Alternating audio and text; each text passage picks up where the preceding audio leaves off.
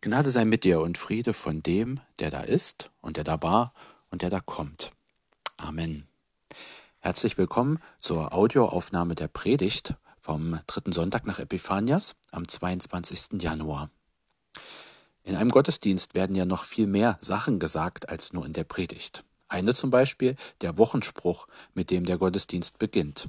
Der steht in Lukas 13 und lautet, Und es werden kommen von Osten und von Westen, von Norden und von Süden, die zu Tisch sitzen werden im Reich Gottes.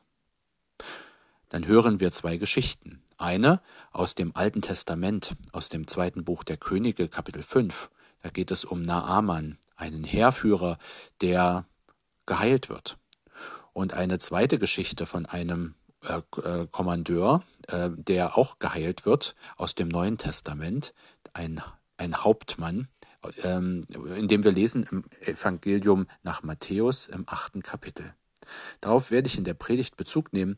Wenn Sie es vorher lesen wollen, können Sie gern hier auch pausieren und sich schon mal durchlesen. Aus allen Himmelsrichtungen werden sie kommen. Von nah und fern werden die Menschen am Tisch des Herrn sitzen. So klingt der Wochenspruch in diese neue, uns noch unbekannte Woche hinein. So hat es auch Jesus gesagt im Evangelium, dass im Himmelreich alle Völker zusammenkommen werden, um mit Abraham, um mit Isaak und um mit Jakob, also den drei Stammvätern Israels, an einem Tisch zu sitzen. Das ist ein Ausblick auf ein großes Fest am Ende aller Zeiten. Man kann sich aber fragen, woher denn all die Leute wissen, dass sie eingeladen sind. Woher wissen die im Norden und die im Süden und die im Westen und im Osten, dass sie auch kommen dürfen zu dieser Feier? Das hat den Apostel Paulus bewegt und deswegen hat er sich auf den Weg gemacht, zu Fuß oder zu, mit dem Schiff, um die Einladung zum Tisch des Herrn in die Welt hinauszutragen, so dass alle es hören und alle kommen können. Zunächst hat er angefangen in den Orten von Kleinasien, also dem, der heutigen Türkei und in Griechenland. Aber er hatte sich vorgenommen, auch in die Hauptstadt des Reiches zu reisen, nach Rom, weil dort die Einladung dann viel besser über das ganze römische Reich verstreut werden kann. Und das galt damals als mehr oder weniger die gesamte bewohnte Welt. Aber bevor er nach Rom reisen konnte, schrieb er erstmal eine Art Vorstellungsbrief.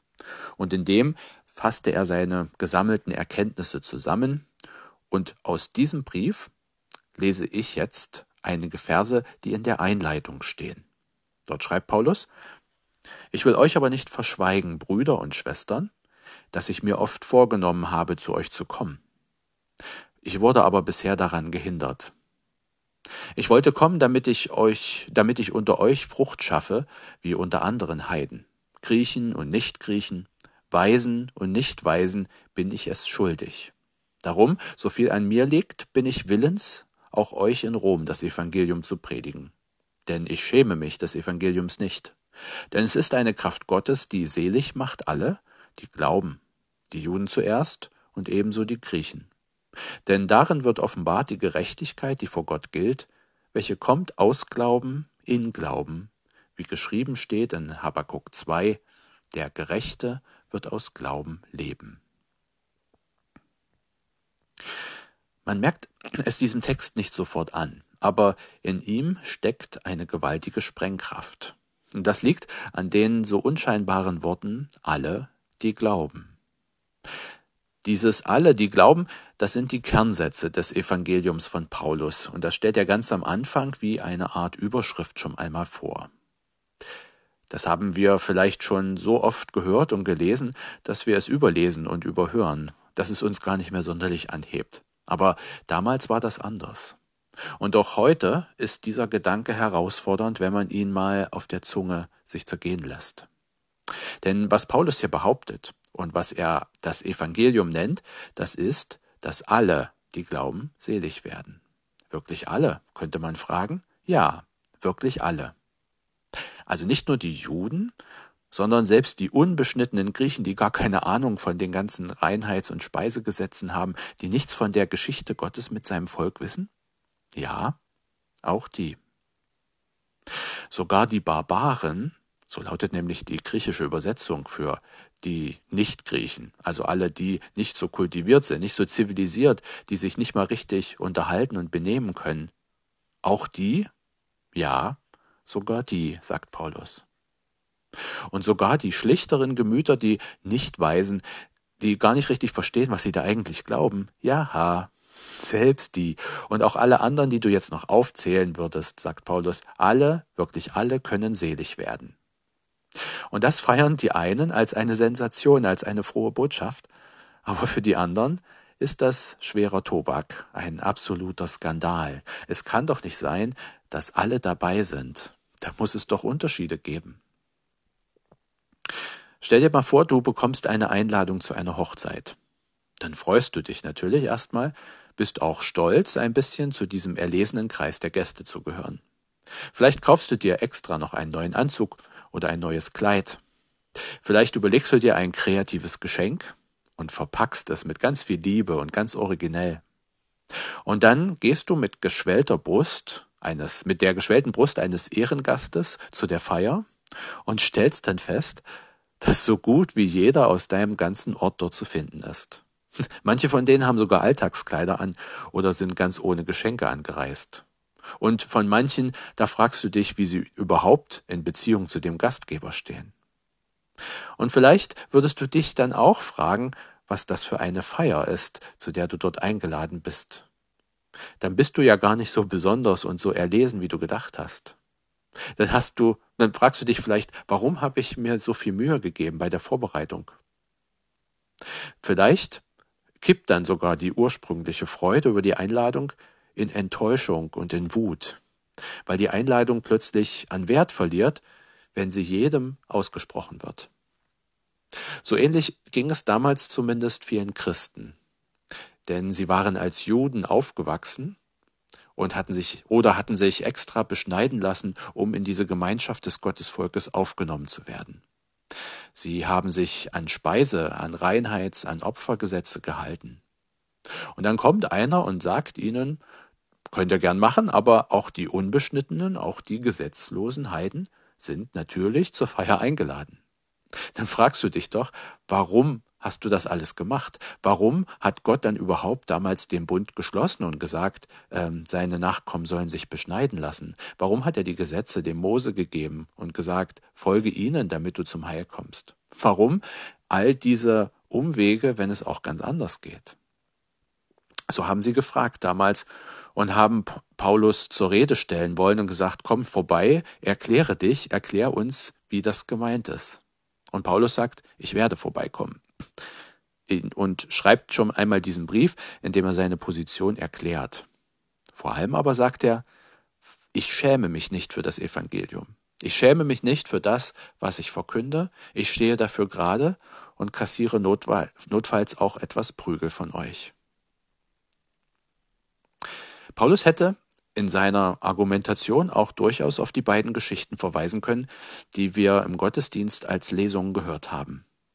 Zum Beispiel die Geschichte von dem General Naaman, der geheilt wird, obwohl er zu einer, einem verfeindeten Volksstamm gehört. Zeigt das Verhalten von dem Propheten Elisha nicht, dass Gott jeden heilt, der kommt, egal aus welchem Volk er stammt? Zeigt es nicht, dass Gott ein Herz auch für andere Völker hat, selbst dann, wenn sie verfeindet sind mit Israel? Auch andere Völker werden gesegnet und geheilt, nicht nur Israel. So kann man aus dieser Geschichte herauslesen. Und dann ist da noch die zweite Geschichte, die des römischen Hauptmanns, der ja zu der verhassten Besatzungsmacht gehört und der zu Jesus kommt mit der Bitte, seinen Knecht zu heilen. Und Jesus sagt nicht, für dich äh, gilt diese Zusage nicht, du bist ein unser Feind, ich komme nicht, sondern er sagt, klar, ich komme. Und er heilt diesen Knecht. Elisha und Jesus hätten auch sagen können, dass sie nicht zuständig sind, dass sie nur den frommen Juden helfen und nur die würdig sind, um eine Heilung zu bitten. Die beiden Hauptmänner, die können sich ja an Heiler aus ihrem Volk wenden, an irgendeinen aramäischen oder römischen Wunderheiler. Aber genau das sagt Jesus hier nicht, sondern er erfüllt ihre Bitten. Das ist, das, das ist der erste Skandal. Oder die erste Sensation, je nachdem, wen man fragt, dass alle Menschen geheilt, ja alle Menschen gerettet werden können, egal aus welchem Kulturkreis sie kommen und was sie an frommen Vorleistungen mitbringen. Alle, wirklich alle, egal wie fromm sie sind, können an Gottes Fest teilnehmen. Egal, ob sie aus dem Norden oder aus dem Süden, ob sie aus dem Osten oder dem Westen kommen.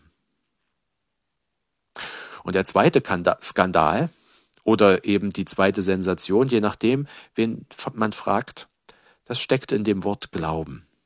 Alle, die glauben, werden selig werden, sagt Paulus. Glauben, das ist ein schwieriges Wort, weil wir es in der deutschen Sprache in ganz unterschiedlichen Kontexten verwenden. Wir sagen zum Beispiel, ich glaube, heute Abend könnte es glatt werden. Dann nutzen wir dieses Wort für so eine Vermutung, eine Meinung, die nicht mit Fakten gesichert ist. Dann ist Glauben mehr oder weniger das Gegenteil von Wissen. Aber so einen Glauben meint Paulus hier nicht. Was er meint, ist eine Art Vertrauen. So wie wenn wir sagen, ich glaube dir oder ich glaube an dich. Ich vertraue dir.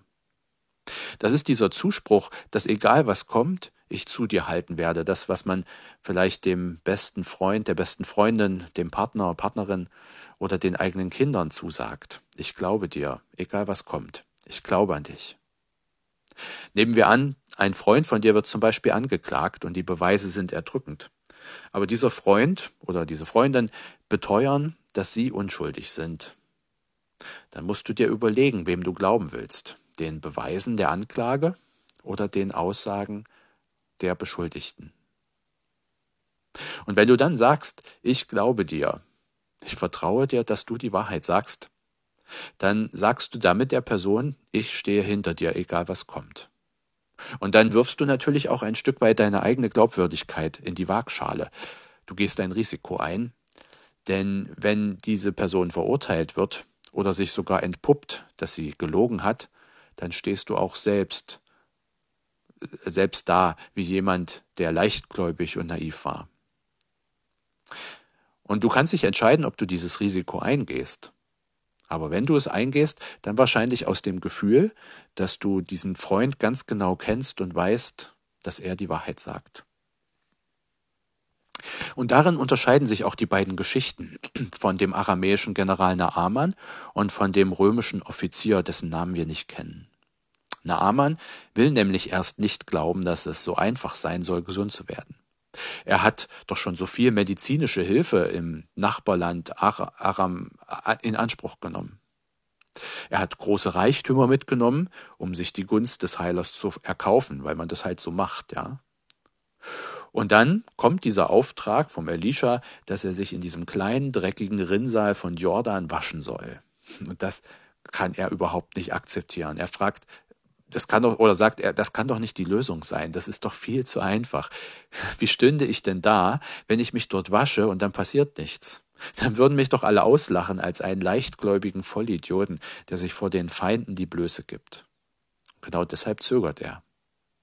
Genau deshalb hätte er fast die Heilung verpasst, hätten nicht seine Knechte ihn dazu überredet, komm, probier es doch mal aus. Wenn es schwerer gewesen wäre, hättest du es gemacht. Warum machst du es nicht, wenn es, wenn es leicht ist? Fast hätte dieser Naaman die Einladung ausgeschlagen, weil die Zugangsbedingungen so gering sind.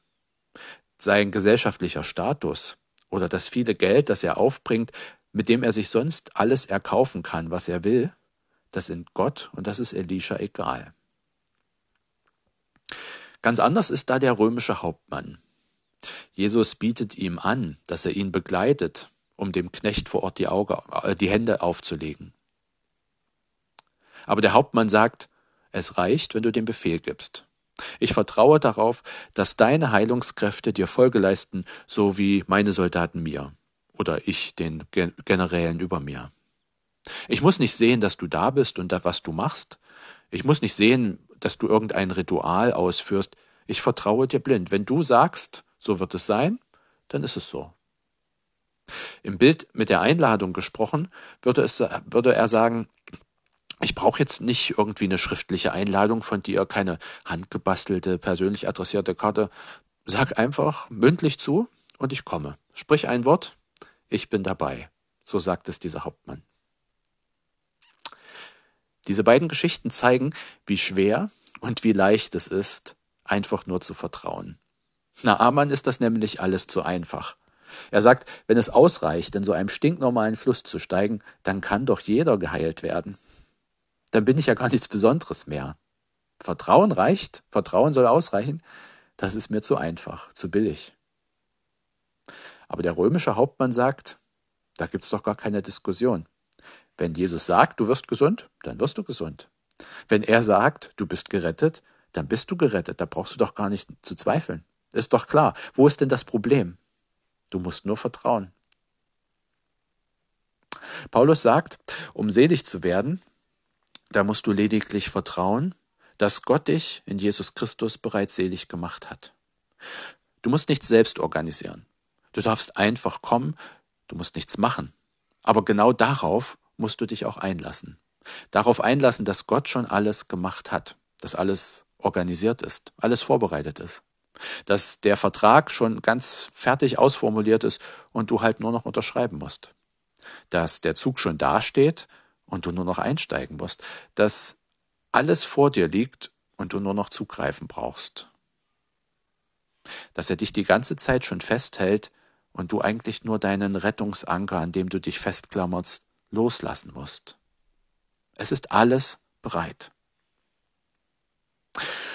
Die einen nannten das, was Paulus da sagt, ein Skandal. Wenn das so einfach ist, dann kann ja jeder gerettet werden. Dann, warum haben wir uns dann die ganze Zeit abgemüht und uns extra vorbereitet? Und für die anderen war es die Erleichterung schlechthin, das Evangelium, die gute Botschaft, endlich mal nichts machen zu müssen, einfach nur eingeladen zu sein und das Fest genießen zu können. Wie klingt das in deinen, in ihren Ohren?